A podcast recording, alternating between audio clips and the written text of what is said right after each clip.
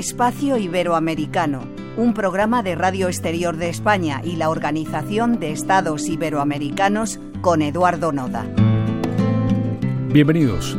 El pasado 2 de enero de este 2024 nos sorprendía la partida de un compañero, de un amigo, de un referente, Noel Ricardo Aguirre Ledesma, quien dirigía la oficina de la OEI en Bolivia. Aguirre fue una figura destacada en el ámbito educativo boliviano, conferencista y autor de numerosas publicaciones sobre este tema. Fue también colaborador del diario boliviano La Razón. Y en este mismo podcast dejaba constancia de su pensamiento, testimonio imborrable de su entrega. Cuando se piensa en educación, muchas veces se piensa solamente en logros de carácter académico y no se ha mirado el conjunto de los procesos educativos que van más allá de lo que es un centro de formación, una universidad, un instituto, etc. Y esta es la parte que no hemos tomado en cuenta de manera debida. Lo que hay que lamentar es que todavía no es suficiente todo lo que se hace en términos de inversiones para la educación en nuestros países. En realidad la educación es parte de la vida misma de todos los seres humanos y es un aspecto esencial para todos nosotros. Hoy compartimos este podcast especial junto a Miriam Camilo, educadora popular dominicana de dilatada trayectoria en el trabajo con personas jóvenes y adultas, es miembro activo del Consejo de Educación Popular de América Latina y el Caribe, CEAL, al que también formó parte Noel Aguirre. Bienvenida Miriam. ¿Cómo lo conoció y cuál fue su impresión? Entiendo que fue precisamente en este organismo. ¿Es así? A Noel Aguirre yo lo conocí en, el marco del CEAL. En la década de los 80, ese, ese acercamiento se dio personalmente luego en una asamblea general del CEAL en, en Cartagena en los años 90. Noel era una persona, eh, un compañero muy comprometido con el tema educativo, pero con una perspectiva educativa desde nuevos paradigmas que llevaran a la educación a un proceso de cambio, de transformación para lograr que todos pudiéramos vivir bien y de manera en sociedades democráticas. ¿Cuáles eran los principales focos de interés profesional de Noel Aguirre?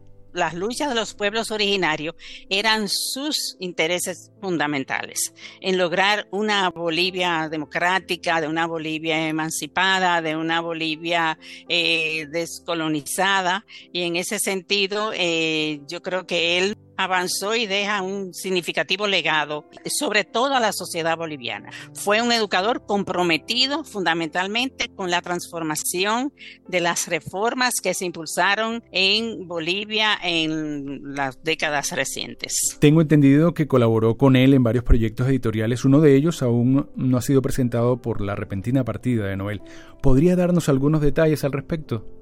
Eh, desde la dirección de la OEI se había planteado el interés en desarrollar, publicar un libro que diera cuenta del desarrollo de la educación de personas jóvenes adultas y de una pedagogía crítica emancipadora a nivel de la región. Y Noel estaba al frente de esa iniciativa y ahí se había planteado la posibilidad de que yo participara y yo creo que, que es una deuda que tenemos, no solamente con la OEI, sino es una deuda que tenemos con Noel ¿no? Que sirva de homenaje al legado que Noel ha dejado a nuestra América, a Iberoamérica en el campo educativo.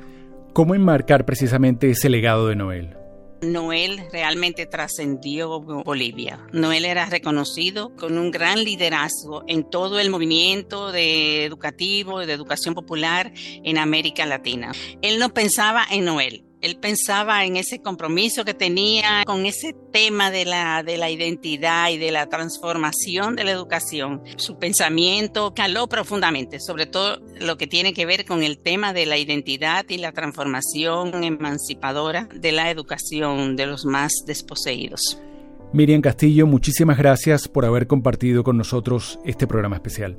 Para mí ha sido un gran honor poder compartir nuestras ideas, reflexiones, vivencias para los años por venir. Hasta siempre, Noel. En los controles, María José Pérez Morales. Les recordamos que nos pueden seguir a través de la señal de Radio Exterior de España en su página web y en los canales de la Organización de Estados Iberoamericanos.